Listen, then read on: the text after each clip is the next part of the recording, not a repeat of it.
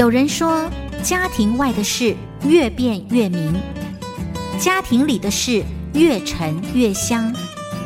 不论是越变越明，还是越沉越香，家庭都像是一门越修越精彩的人生课程。如何在课程中能有幸福的神来一笔呢？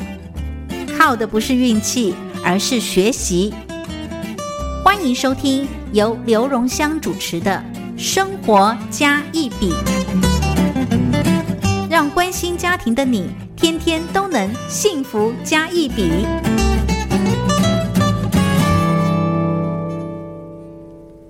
听众朋友，大家好，欢迎收听佳音电台的《生活加一笔》，我是节目主持人刘荣香。啊，很高兴在佳音电台呢，每个礼拜一的五点到六点钟，在桃园的 GoGo Radio，礼拜五的四点到五点，还有罗东 Live Radio，礼拜天的十点到十一点，都会在空中跟你一起来聊生活中大大小小的事情。我们都尝试从家庭的视角，可以回来看生活中的大小事情。好了，非常渴望好听我们生活加一笔，我们的幸福天天都可以加一笔。今天在我们节目当中，为我们的生活还有幸福可以加一笔的呢，是我的一位好朋友，小鲁文化教育专案的总监陈雨兰。雨兰先跟听众朋友问一声。呃，各位听众朋友，大家好，我是雨兰。是雨兰最近很忙哎，一段时间都邀不到你上节目。对，好忙哦。是这一次呢，特别邀到雨兰，是因为啊，听众朋友如果呃有有在节目当中听过，当然雨兰其实不止上我的节目啦，有一些我们在谈一些呃，比如说像是呃林景老师啊，好他的一些译文生活家，谈到有关绘本啊，你也会上他的节目。那同样的，在我们节目当中呢，每次邀请雨兰都是。是因为呃有一些很棒的绘本跟亲子间有关联性。对我们今天呢，也是要为各位亲子家庭大家们带来一个很好很棒的活动。所以对你来说，其实已经带着礼物过来了。对，好来拆开礼物之前，我们先来聊一个部分哈。呃，因为那个时候哈，嗯，我想对于很多听众朋友来讲。对于一个名称，如果你常听绘本的话，常常跟孩子一起聊绘本的话，一个作家应该不会陌生。嗯，好，叫做宫西达也。很多听众，哇，我认识他。然后说着说着，小朋友可能哎耳朵侧耳听到之后呢，就跑去书那个书房上，妈妈、爸爸就是这一本是的，有关恐龙系列。对，今年为什么会特别想要把这个恐龙爸爸给抬出来？呃，好，当然他已经非常红了啦，哈。对，但是今年呃，就是在宫西达也他的最有名小朋友最喜欢的就是霸王龙绘本系列，是他的二十周年，就是他的第一本，到现在呢，他持续为大朋友小朋友创作了霸王龙的绘本，已经二十年了。二十年呢，我觉得有的时候对一位作家来讲，当然他本身。不只是个长销，还必须要是个畅销，畅销加长销，对，好，他才有可能能够屹立不摇。那同样的，很多作家在做很多绘本的时候，都会做不同尝试。比如说，这个时候写这个议题，过没多久写另外一个议题，接下来再写一个议题。嗯，但是有一些作家，就例如像宫喜达也，看他的作品都有一些固定的角色，对。屹立不摇，是一路上走过来，所以我们就会常常听到说：“哇，恐龙爸爸又出来了！”哈，听众朋友来来，这个我突然这个念故事的欲望就出现了。我念一个小小的故事，一个小桥段好了。这个绘本呢叫《你看起来好像很好吃》，故事这么开始的。在很久很久很久以前，一个晴空万里的日子里，轰！火山轰隆轰隆的喷出火来了，大地咔啦咔啦咔啦的摇来摇去。就在这个时候，甲龙宝宝诞生了。但是，这么宽广的地方，只有甲龙宝宝孤零零的一个人，他觉得好孤单哦。于是呢，呜，哭了起来。甲龙宝宝一边哭一边无精打采的走着，突然有个声音：“哇，哈哈哈，看起来好像很好吃啊！”霸王龙就这么说着，口水滴滴答答的流着，他正要扑向甲龙宝宝。好了，故事先停在这边。这一本绘本，呃，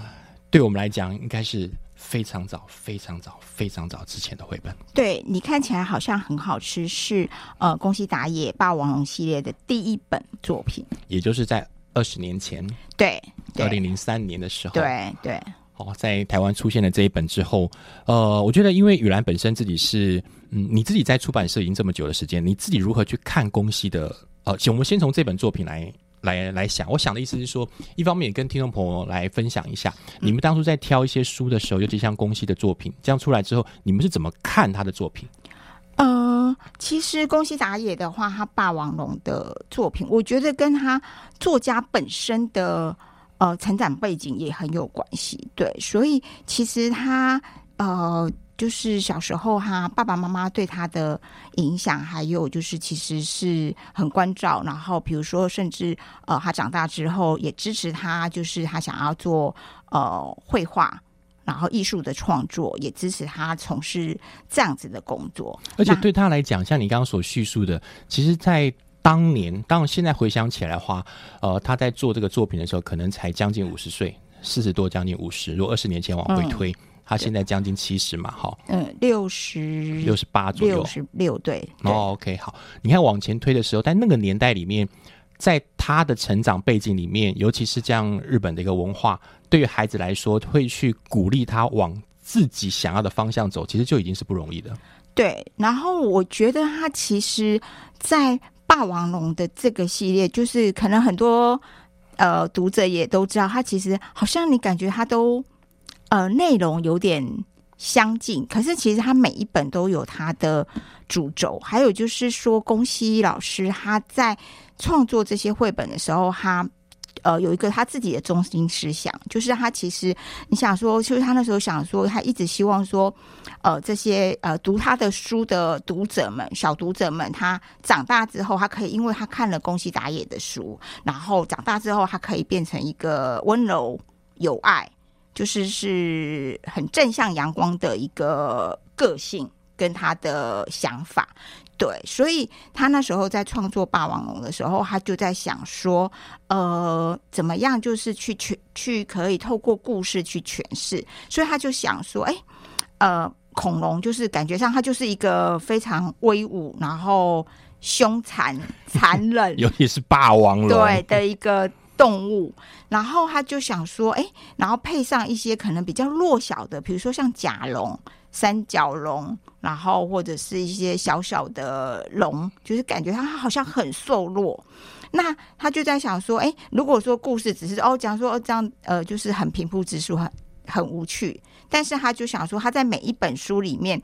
呃，他就会去设计，就是怎么样去诠释那个有爱跟温柔。那他就是是透过每一。本它其实都有它的主轴，然后透过它可能是跟亲情有关、跟友情有关，甚至可能跟呃就是呃不同的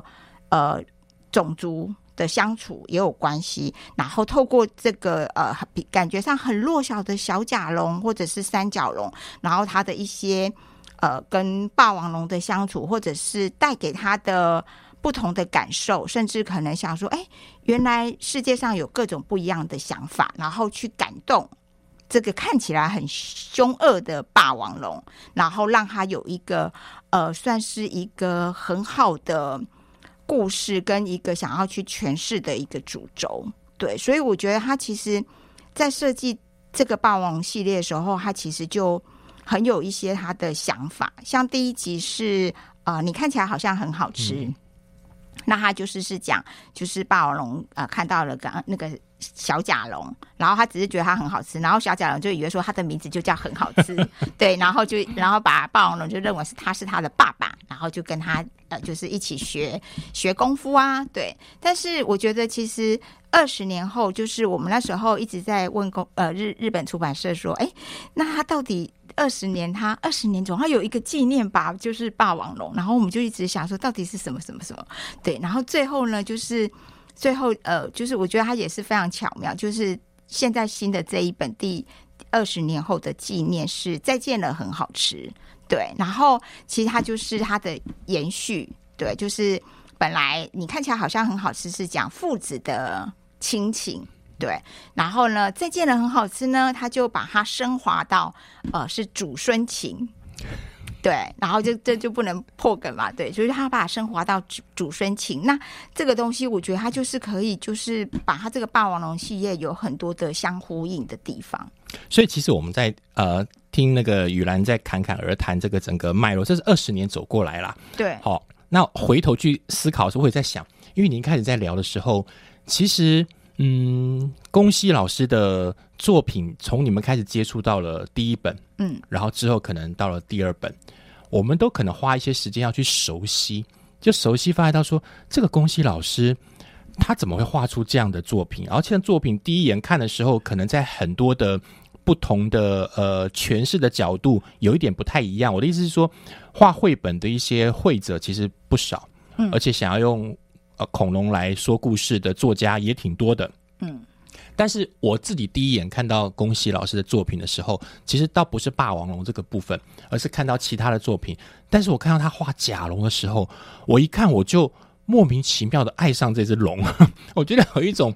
很很微妙的感觉。尤其是在跟我的孩子那时候还小的时候，在聊这本绘本的时候，只要谈到了甲龙的部分，他就好开心，就像甲龙是他的好朋友一样。嗯然后我等于是回头去开始去了解宫西老师的作品之后，一路上看下来，才出现了很多刚刚雨兰所提到一些比较奥妙的地方哈。同样的，我想说，呃，嗯，对于你们自己一个在选书的出版社，嗯，从第一本选进来之后，决定要开始挑第二本，你们一定是发现宫西老师他的作品在国内可能引发了一些什么样的想法或者是效应的部分，嗯是你印象比较深刻的。我们先回头看，如果你能够帮我回忆一下，在刚开始推动的时候，呃，我觉得就是以我自己来说好了，就是因为我的小朋友也是从小时候看《霸王龙》长大的。对，那我记得那时候他呃，他第一本接触的就是是你永远是我的宝贝。嗯，对然后呃，不知道，就是说，我觉得其实龚旭老师他呃他在创作的时候，其实他也非常懂孩子的心理，而且就是还有一个重点就是，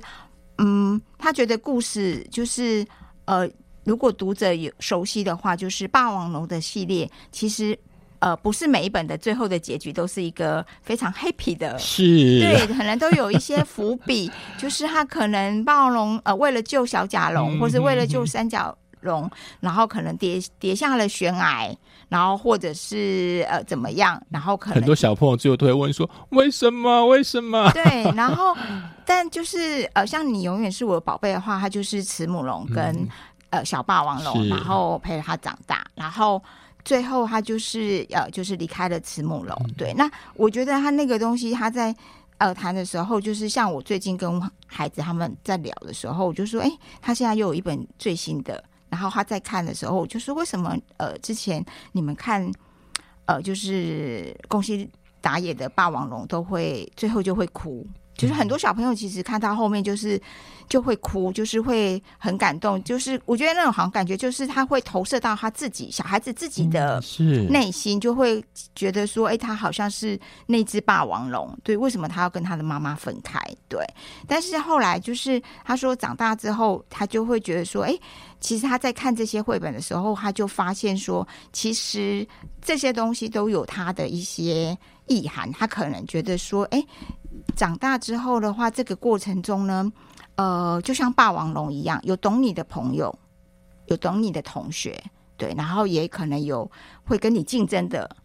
同学或朋友，可能也会有背叛你的同学或朋友，对。但是这就是人生，也就是是生活，你要怎么样去呃调节你自己？那所以在他觉得自己在小时候看了这些书之后，他就呃就是在他的成长过程中，他会在他的心里种下一些他的想法。也许小时候可能没有那么的理解，但是慢慢慢慢随着长大跟成长，呃，念书，他可以去跟霸王龙对话。对，就是哎，也许就是对于他的未来，他可能可以怎么样子抵呃，就是勉励自己，然后可以让他自己就是呃，可以朝向比较正向的方向去前进。我想就像雨兰刚所分享的部分哈，我自己也是有同样的感受。那个感受就是，呃，我们看到恭喜老师的一些作品的时候，你看有一些我们回想，有一些绘本，当然可能会觉得，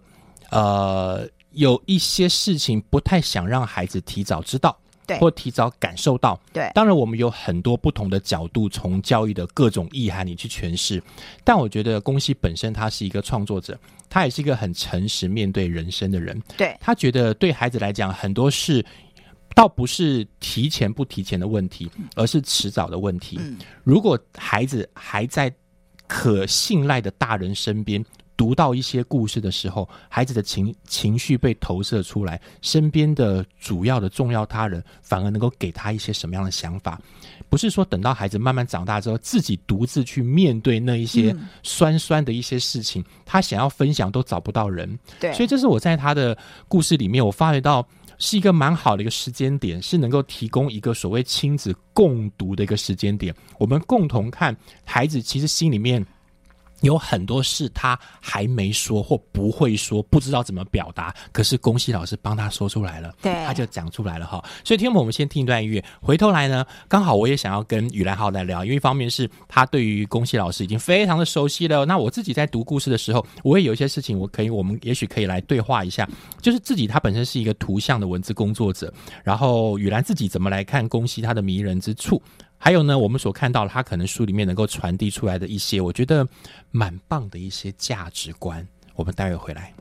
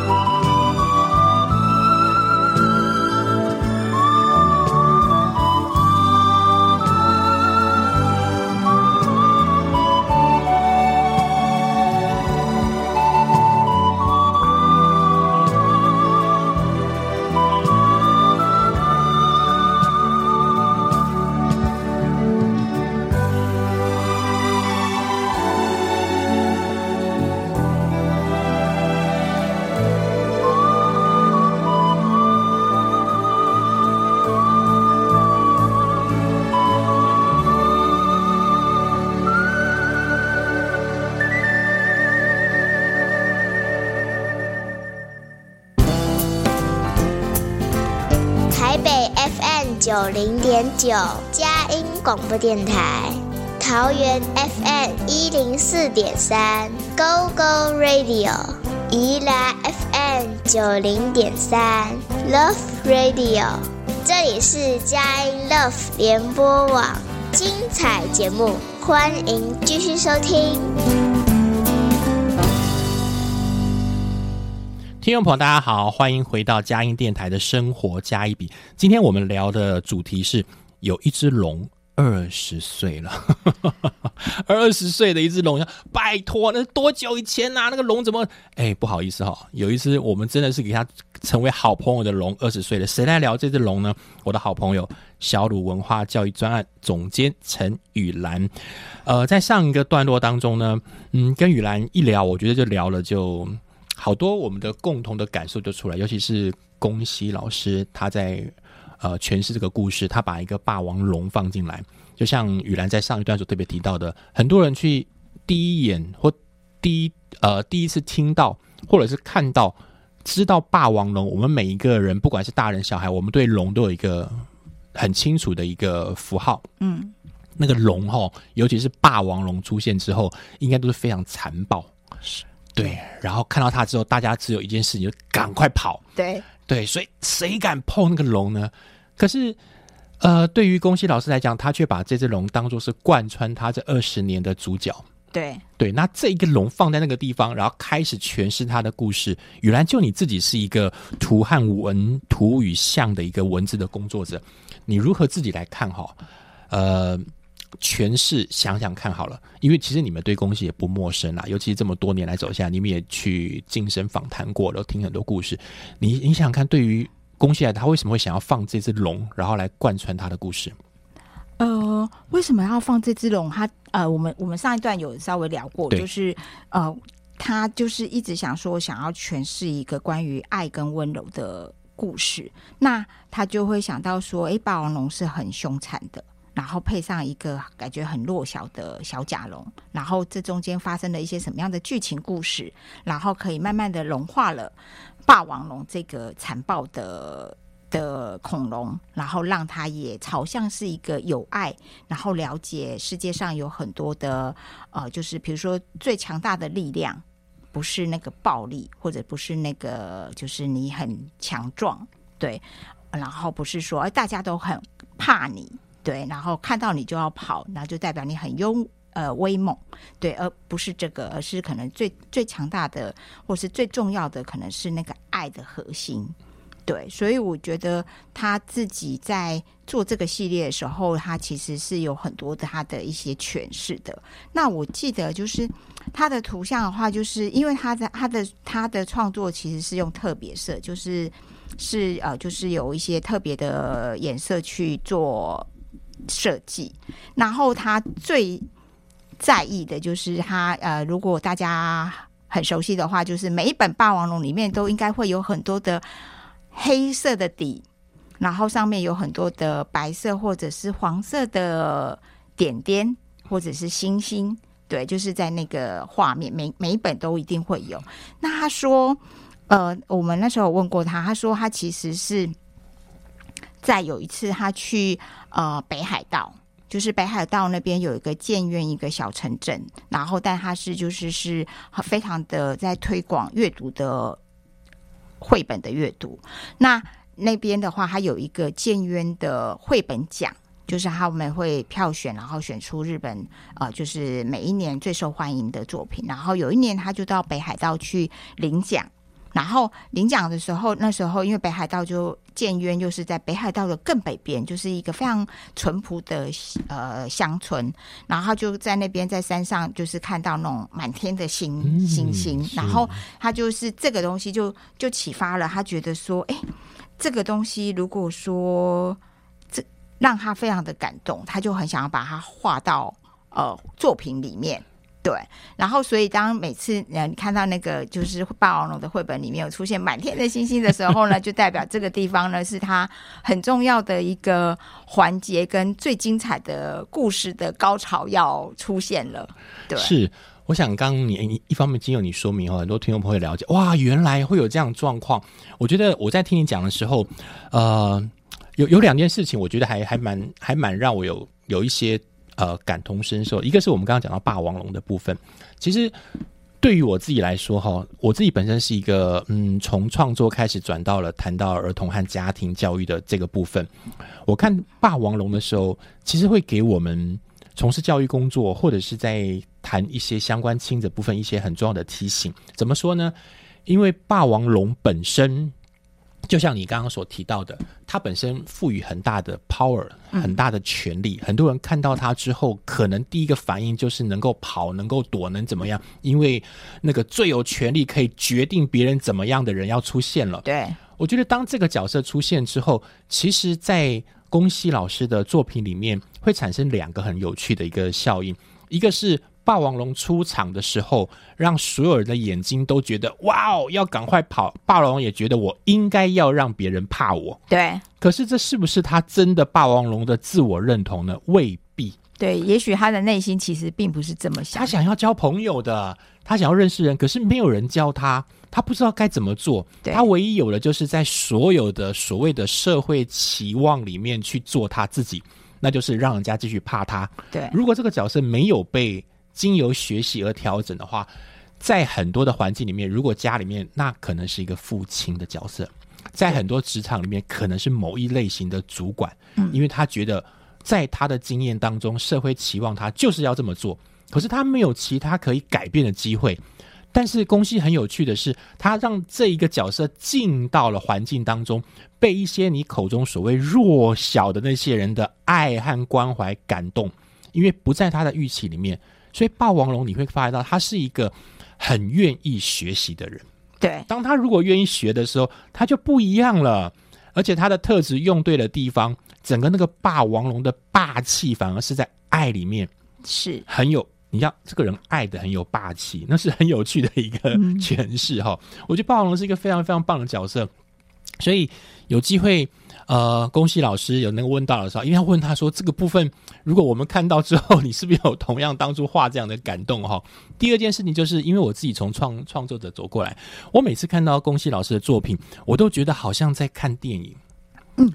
因为他用的色彩，你会发现到是在电影院里面，嗯，才会有的那种，我们叫可能在背景上来讲，如果是舞台剧，可能是在天幕都是黑的，需要光线呈现，我们希望有的它会出现，不希望有的它会。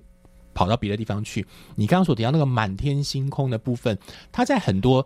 那个故事要去转场的时候，这个场景就出现了。对，就让我们觉得，哇哦，我们是不是要共同在电影院里面去经历某一种感受？那个感受是一本又一本，一本又一本，让我们就发到说，哇，原来恭喜老师在创造一些我们共同的回忆。好，在故，我觉得非常非常有意思哈。所以，呃，原来对你自己来说。嗯，尤其是你自己又呃，你是属于大量阅读型的，尤其又是在 出版社里面有好多好多的故事跟着看起来。我们回来看谈一下哈，对于呃宫西达也的作品，他当然有一系列，从二零零三年一路上到去年二零二三年开始，这么将近二十年的时间，有非常非常多的一些作品。你自己印象比较深刻的是在这些作品里面，不管是从风格或者是故事，让你觉得。嗯，每个每个每个作者或每一个每个作者有他不同的诠释，但是同样的，对于你们自己在呃属于出版社里面，应该也有你们特别偏爱或特别喜爱、特别感同身受的某些作品或某一些你所看到一些意涵的部分吗？呃，我记得，当然我的当然我知道你每一本都爱，要让你取舍很困难。我不是故意让你取舍，是聊聊印象深刻的就好了。好，我记得就是他有一本，就是是也是最近的作品。好，呃，书名就是是再见了，很好吃，就是最新的作品。对，那我觉得那时候我们就是在。呃，一直很期待他的第二十年的纪念版绘本是哪一本的时候，我们就想说他到底要怎么？你们有没有先预期再帮他偷偷猜一下？没有，没有，没有，没有。我们就是也是最后，因为其实我们这一本是呃，我们中文版跟日文版几乎是同步上市，所以其实我们是同步跟。呃，日本的出版社一起工作，而且我上一段听你讲，我觉得你们一直在追问他，好像他们觉得说，哎，这个最后有二十年纪念，其实是你们那个好帮了很大的忙，才让我们能够享受到二十年的作品，是吧？对，因为那时候其实龚旭老师一直也就是在想说，那他的二十年嘛，一个这么重要的作品，所以他其实应该也是一直到十一月的时候，就是几乎是定稿。然后那时候我们就一直问日本出版社说，那到底内容是什么？然后他们也很卖关子。然后最后呢，就是传了给我们，呃，就是草图，然后大概文字大约的，呃，就是大概的故事架构。对，然后我们就发现说。该不会是第一本很好吃的续集吧？对，然后看到最后，因为那时候我不懂日文，但是我就看到最后的文字的时候，我就去 Google 了一下，然后因为图还没有那么的明确，到底会怎么呈现，然后我就跟我同事说，该不会又是一个伤心的结局吧？然后我们就就很期待，然后就开始了，就是呃，比如说我们不断的在。呃，日本那边也不断在调整它的呃文字的部分，然后我们这边也是在同步的做，然后我们拿到呃先拿到档案的时候，我们就先开始呃就是翻译。嗯，就是我们就开始就是拜托琼慧老师，我们的译者，就是老师，那您可以两天之内帮我们翻译出来吗？老师说好，然后一口答应了。对，然后不过他也因为翻译了很久了哈。对对，然后我们就开始就开始整理文字，至少就是先把呃就是整个大致的方向跟架构列出来，然后每边开始进行落牌，然后我们开始校对，然后在这中间的校对呢，就是呃以前就是做外版书非常的简单，因为其实是档案好。好了，书也好了，然后文字也都好了，然后我们就只要翻译，然后进行编排校对。但是这一本呢，我们就是跟日本呢一样，就是一边的编排，一边的校对，然后一边的可能老师会有一些想要修正的。那包括像呃文文字的部分，也是他修正了非常多遍。然后我们就每一次呢，就是在对，哎哪一边有要修改，然后再去做调整。然后包括可以说这一次是。几乎在同步作业，对，所以就是这也好像也是我人生的第一次，是 就是还没有拿到，因为外版书我们通常都会拿到样书，是是，对，然后也会有档案，然后就非常轻松的就把它放进去校对就好了。但这一次呢，就是人生中就是我跟美编第一次，就是档案还不是很确定，文字可能也还会再修改，那我们就是不断的呢落进去，然后再确认，然后再修改，然后再确认。让我想到了在你的那个。那个社群媒体里面可以看到，你的办公室里面放了一堆的草图，然后说我们终于可以到什么段落了。对，然后就是每次因为霸王龙它呃这么多年我们有做了十四本，那这十四本的话就是有一些它的呃用字简词跟它的拟声词，然后我们就是都希望它是一个系列是可以统一的。所以其实虽然做了这么多本霸王龙，但是呢每一本故事如果真的要讲起来的时候，还是要稍微去翻一下，所以每次呢做的时候，就会把所有的霸王书都放在一起，然后呢，就是哎，这个嗯，好像可能在哪一本书里面，也许可能有，然后要去确认一下之前是怎么用法的。因为办公室根本就是个恐龙乐园。对，真的。然后呢，就是每次呢，那个呃，尤其就是我们刚刚讲到他那个满天星空，嗯，是。然后恭喜啊。老师非常的重视他的这个满天星空的设计，所以就是那当然大家也知道说日文跟呃转换到中文来的时候，它的文字落牌跟字数还有那个呃空间其实是会有一些些不一样的，所以就变我们落牌之后呢，每边要依据我们现在的文字，然后再去。呃，调整或者是增加或者是减少那个满天星空，但就是那个氛围应该就是是参照日文版的那个那样的氛围。那每次我们在调的时候呢，然后龚老师就会想说，哎，那这边是不是可以怎么样？然后这边是不是可以怎么样？然后有一阵子呢，我们的每边呢就是一。一天到晚就是跟着那个满天星空的星星一起围舞，然后就在那边修修补补，修修。我看他连睡觉应该都是满天星空。对，所以那我觉得就是他这次，呃，也是有延续他第一本的。你看起来好像很好吃，然后呢，就是去。传达他很好吃，然后他当了爸爸，因为二十年了嘛，是对他当了爸爸，然后也生了两只小可爱的小小甲龙宝宝，对，然后这个小小小甲龙宝宝，呃，遇见了霸王龙爷爷，然后呢，也开始展开了一段呃很温馨的主深情。然后也把霸王龙它的很多的本事交给了这两只呃小小甲龙。那我觉得就是宫西老师他在设计的时候，你就会觉得他其实非常的贴心跟呃细心，还有就是巧妙的设计。比如说这两只小小甲龙宝宝，它的名字就也很特别。一个是善良，一个是体贴，对。然后其实就是你看呢，他在设计的时候，他其实就很完完整整的把他霸王龙的中心思想完完整的，比如说从一个小的呃，就是故事里面的呃小主角的名字，它都有经过特别的设计。对，就像雨兰所提到的哈，我想经过了二十年那，真的是一个很重要的一个时间点。嗯，它不只是故事，尤其二十年又回头去诠释了，它不是完全去诠释那第一本嘞，是把第一本的一些精神机遇的延续下去。对，而且刚刚第一个段落也谈到了哈，它不只是呃父子，而且还第三代都跑出来了。我觉得更有趣是，不只是故事角色跑出来了，而且还跑出了一个。有趣的实体的展览到底怎么回事呢？听众朋友，我们先听一段音乐，回头来我们来聊。呃，小鲁也在帮宫西老师做一件非常有趣的事情，待会回来。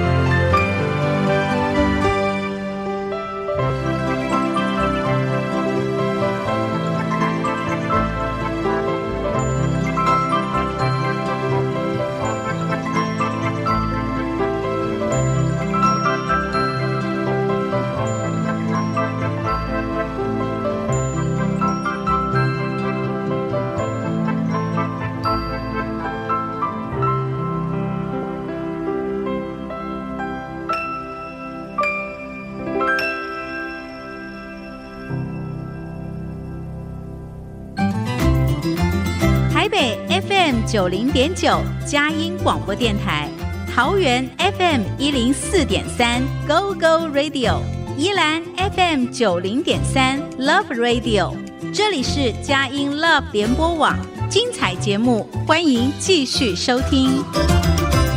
听众朋友，大家好，欢迎回到生活加一笔。今天聊的一个主题叫“有只龙二十岁了”。我在聊这个龙的时候呢，我真的是心里非常开心哈。啊，因为这只龙其实不止跟二十年，我觉得对于我们自己喜欢绘本的，对于宫西老师其实都会不陌生。呃，在上一段跟雨兰我们在聊这本绘啊，你们就是本来小鲁。在面对宫西老师的一系列绘本的时候，你们本来在宫西老师的绘本一本一本出的过程当中，一方面是把一个好的绘本带到了国内，不管是在学校端或者家庭端，亲子间的共读共学啊，我们都从里面呃，从宫西老师的嗯，不管是他的图或者是文字，其实都得到了很多不一样的想法，或者是学习某一种共鸣，变成某一种桥梁。那通常我们在读的时候，其实我们就是跟着读，然后一本一本，可能最多吧，就凑了一些朋友们或者是亲子们在图书馆、在学校、在家里面、在广场，就这个样子读下去了。可是你刚刚也讲到了，二十年，二十年应该不只是一本绘本而已。嗯，然后我发觉到你们也尝试想要多做点什么样的事情。对我们呃，今年是二十年，然后所以我们在今年二零二四年的台北国际书展，呃，就是书展是二月二十号到二十五号。那在这个中间呢，我们有特别邀请了宫西老师来到台湾，对，所以我们会在台北国际书展啊、就是场地是在世贸一馆。在世贸一馆的展场呢，我们会有呃他的一些相关的呃新书发表会，还有亲子的活动。那也有关于呃专业的演讲讲座，对，然后可以很一系列的啊、让宫西老师来跟台湾的读者见面，然后聊有机会在现场听他说故事。对对对，哦没错。然后就是可以聊聊，而且二十年，因因为他上次呃受小鲁的邀请是在十年前，哇哦，对黄一眼，你看，对，啊。一眼就十年了，所以十年后他会再度来到台湾跟呃新的。小读者们见面，对，因为十年前的孩子长大了，真的，现在还那可能再过来的，大家都已经国高中了，呃，甚至应该是有些到大学了，对，，可能高中、大嗯。学，因为像我的小孩就是高中，对，然后他在那一年见到宫西老师的时候，他才六岁，哇哦，对，然后所以 呃，就是很欢迎呃，就是爸爸妈妈带着小朋友在国际书展的那个期间，我们在小鲁的呃脸书，我们就会开始预告跟公布，就是关于宫西老师在台湾的活动行程，然后还有报名。对，然后大家可以相约一起去看一下那个恐龙爸爸，对，没错。然后再来的话，就是也就是很开心，就是我们这一次就是也遇到了很棒的策展团队，然后他们把呃。恭喜老师的《霸王龙》的这个系列的绘本的一些呃想法还有概念，把它更立体化，就变成是一个展览。对，然后这个部分的话，就是就可以请是，我想说，对你对你来说，你刚刚也特别提到了，我觉得特别提到了，呃，我们怎么去把一个原来会有的一些平面的故事，嗯，怎么让故事能够变成立体？我觉得对我自己来讲哈，其实我呃我在很早以前的时候，我们就尝试做一件事情，如何让故事立体化。故事立体化对于那个情境的建立帮助是非常非常大的，所以在这一段节目当中，我们也邀请了另外一位来宾，好、是这一次规划整个策展团队的一位呃代表，也算是发言人好了，来代表来讲解一下，跟我们分享一下你们怎么让这些很棒的故事来立体化。好，是林淑宇，淑宇先跟听众朋友问候一声。各位听众朋友，大家好，我是策划这次霸王龙展览的舒宇。是舒宇，你们在接到了这个呃案子，不只是案子，我想绘本你们应该接收到就先爱上绘本了。我们就是呃，在去年二零二二年的时候，在发想二零二三年的展览的时候，我们就想说，嗯，这次想要做一个跟恐龙有关的展览，然后我们就到处去搜寻资料啊。发现哎，刚好霸王龙系列它到了二十周年，所以我们就决定把它变成一个展览，这样。是，那展览的话，今天假设你们刚开始在推动这种宅男的时候，一定有你们自己的想象，当然有你们过往，因为我知道你们本来就是在做有关艺术相关的一些策展。对这次不只是艺术，而且是一个绘本。嗯这个绘本不是单一绘本，那绘本后面是一个作家，这个作家却是世界上这么知名的，而且对台湾来讲又对他极其的完全你要极其的不陌生，嗯然后大家好像都非常期待能够走入恐龙爸爸的一个世界。你们那个时候这样构构想想要做这件事的时候，想法可以跟我们来聊一下吗？呃，我们第一个聚焦的就是当然是他的作品，可是因为我们做一个展览，除了考量这个展览本身的呃作品的内容啊，像是绘本内容或者是它的图稿以外，我们最关心的应该算是我们要怎么呈现。那怎么呈现最重要的地方就是要考量它的 TA，像是大人的展览，你当然就可以直接呃把画作上墙啊，然后设一些拍照点跟一些故故事性的东西。可是小朋友他可能没有办法理解到这么多，所以我们的想法是，那我们要做成一个沉浸式的乐园，让他们从游玩中可以呃再深入体验这个艺术与绘本的世界。这样，是没错，就对你们来说，你们要去做一个策展，当然是以观众目标群为一个清楚的导向，就是这一些到底是谁要进来，进来之后他要看到什么。他要看到能够跟我们预期是一样的，而且要符合小鲁本来在一系列所做的一些规划和想象，更能够让宫西老师能够被大家看见他期待被看见的部分。你来想象一下哈，今天我们有机会走到这样子一个乐园里面来的时候，你会希望我们大概带着什么样的心情，或者是先看见一些什么样的部分呢？诶，我当然是希望小朋友就是快快乐乐进来，然后他会发现，诶，这个就是我平常在书里面看到的东西，我居然可以走进去，我居然可以到长颈龙的家，我居然可以跟霸王龙一起跳得很高，这样。是你们在那里面大概有几个活动呢？还是有几个不同的展区呢？呃假设我们带着小朋友来了，嗯一来之后的哇哦，那会看见什么？我们一进去会是一个红色的隧道，因为红色就是红果子，它贯穿整个故事嘛，所以我们就用红果子它这个意象的颜色做了一个红色的隧道。那这个隧道你会看到所有呃霸王龙系列里面恐龙的介绍，然后跟宫西老师的介绍。所以在那隧道里面就边走就边对对对你就角色在跟嗯，我打对对对，招呼就可以很快速的进入状况。那走完隧道一出来，迎面而来，你就会看到一座火山，它就是我们第一个大展区，叫做火山游乐园。那火山游乐园它就是一个动态的展区，它是由各种的游戏关卡跟游具组成的。熟悉宫西老师的绘本的，看到火山都会很有感触哈。对，对，要不就是火山爆发了，再不然就是为了那一棵呃红果子树，然后两只恐龙在上面，然后争斗到最后，然后互相又变成很好的朋友。然后山倒下来了，一下哎，山又出现了哈。那个那个火山是非常有趣的一个符号。没错。